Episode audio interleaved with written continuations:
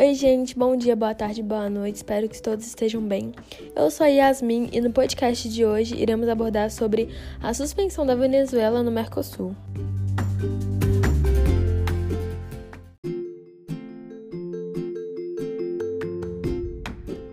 Bom, iniciando nosso podcast, eu vou explicar brevemente o que é o Mercosul, o porquê dessa formação e os seus integrantes, né? E logo depois a gente vai para os motivos que levaram à suspensão da Venezuela do Mercosul. Bom, o Mercosul ele é um bloco econômico que engloba quase todos os países da América do Sul, com exceção da Guiana Francesa e no caso da Venezuela, né, que foi suspensa em 2016.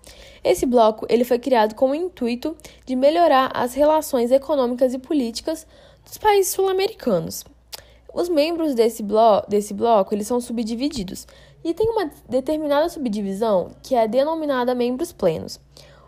O que são os membros plenos? Os membros plenos são os países que têm poder de voto.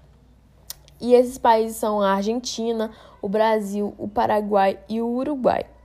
E eu acho legal assim mencionar também que apenas quatro países tem poder de voz, sendo que são 13 países que compõem esse bloco econômico. Mas enfim, né? Agora com essa parte explicada, eu vou pontuar os motivos que levaram à suspensão da Venezuela e como no documento disponibilizado os motivos estão pontuados por tópicos, por exemplo, motivo de ordem econômica, motivo, motivo de ordem política, eu vou seguir essa forma de, de pensamento para ficar mais fácil de explicar e também ficar mais fácil de entender, né? Então vamos lá. Bom, a gente vai iniciar é, a explicação dos motivos pelo quesito político. Bom, esse quesito ele já explica basicamente todos os outros quesitos e também fica bem mais fácil de entender. Então vamos lá. Esse quesito ele gira em torno de como a Venezuela ela entra e ela sai e eu vou explicar os fatos em ordem cronológica para ficar de fácil entendimento. Em 2006, a Venezuela ela pede para ingressar nesse bloco econômico, mas ela só obteve a resposta em 2012. E aí, quando a Venezuela ela entra no Mercosul, o Paraguai ele tá, ele foi suspenso temporariamente porque lá no Paraguai estava ocorrendo uma instabilidade política, onde tinha sofrido o o país tinha sofrido um golpe de Estado, gerou um impeachment, e aí os países desse bloco econômico pediram a suspensão temporária do Paraguai, e assim foi feito. Mas, como eu tinha explicado anteriormente, o Paraguai ele é um membro pleno, e um membro pleno tem poder de voto, né? Juntamente com essa suspensão temporária, o Paraguai ele não pôde votar, e para deixar bem claro, o Paraguai ele era contra a entrada da Venezuela, devido a divergências políticas. E vindo nesse viés, as presidentas do Brasil e da Argentina, quando a Venezuela entrou no Mercosul, era a Dilma Rousseff, né, e a Cristina Christian. E elas tinham uma política totalmente distinta dos representantes que entraram no período de suspensão da Venezuela, que foi aqui no caso no Brasil Michel Temer e na Argentina Maurício Macri.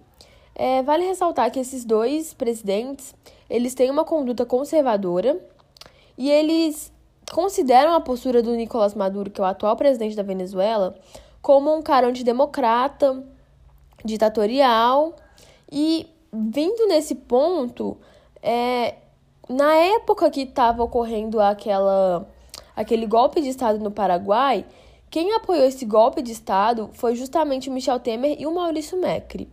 E do, da forma que eles veem o, o Maduro, é um pouco hipócrita, né? Porque eles, eles consideram o, o Maduro antidemocrata e age desse jeito, dessa forma.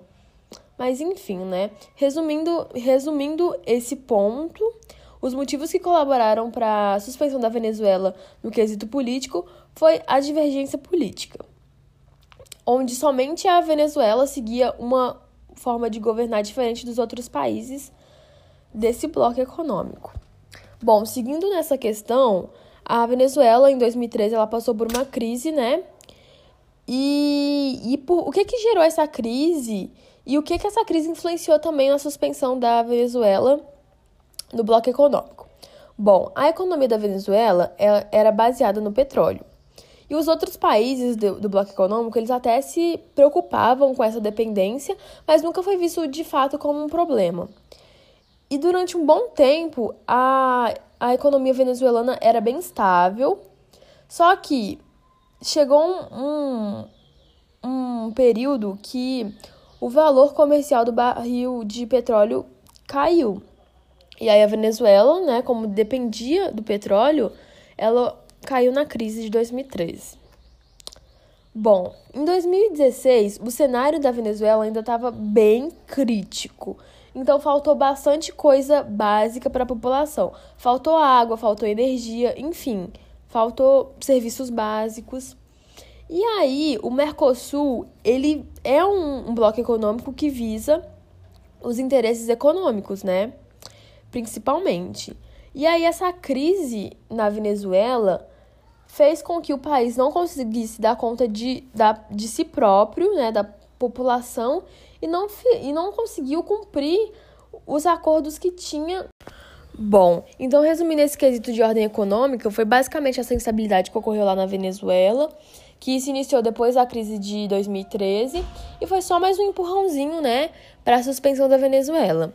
E agora entrando no quesito de ordem técnica, um dos motivos citados no documento disponibilizado foi o fato da Venezuela deixar de cumprir os compromissos que foram assumidos quando ela se filiou ao bloco econômico e trazendo esse motivo para a porcentagem, né, para os números, ela cumpriu apenas 25% do total do acordo que eles tinham, que é bem baixo, né? E ela, de 1.200, 1.224 normas técnicas, ela cumpriu apenas 80%.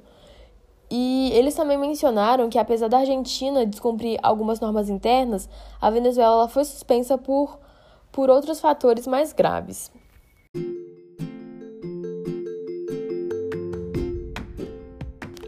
Bom, e finalizando nosso podcast com atualizações sobre a Venezuela.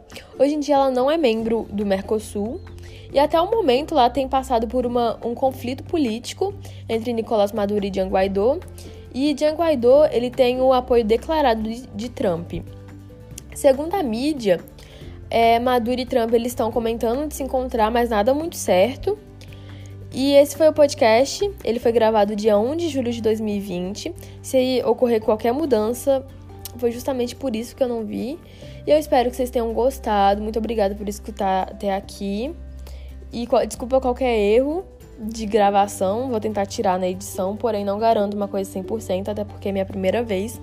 Mas obrigado, boa quarentena e paz.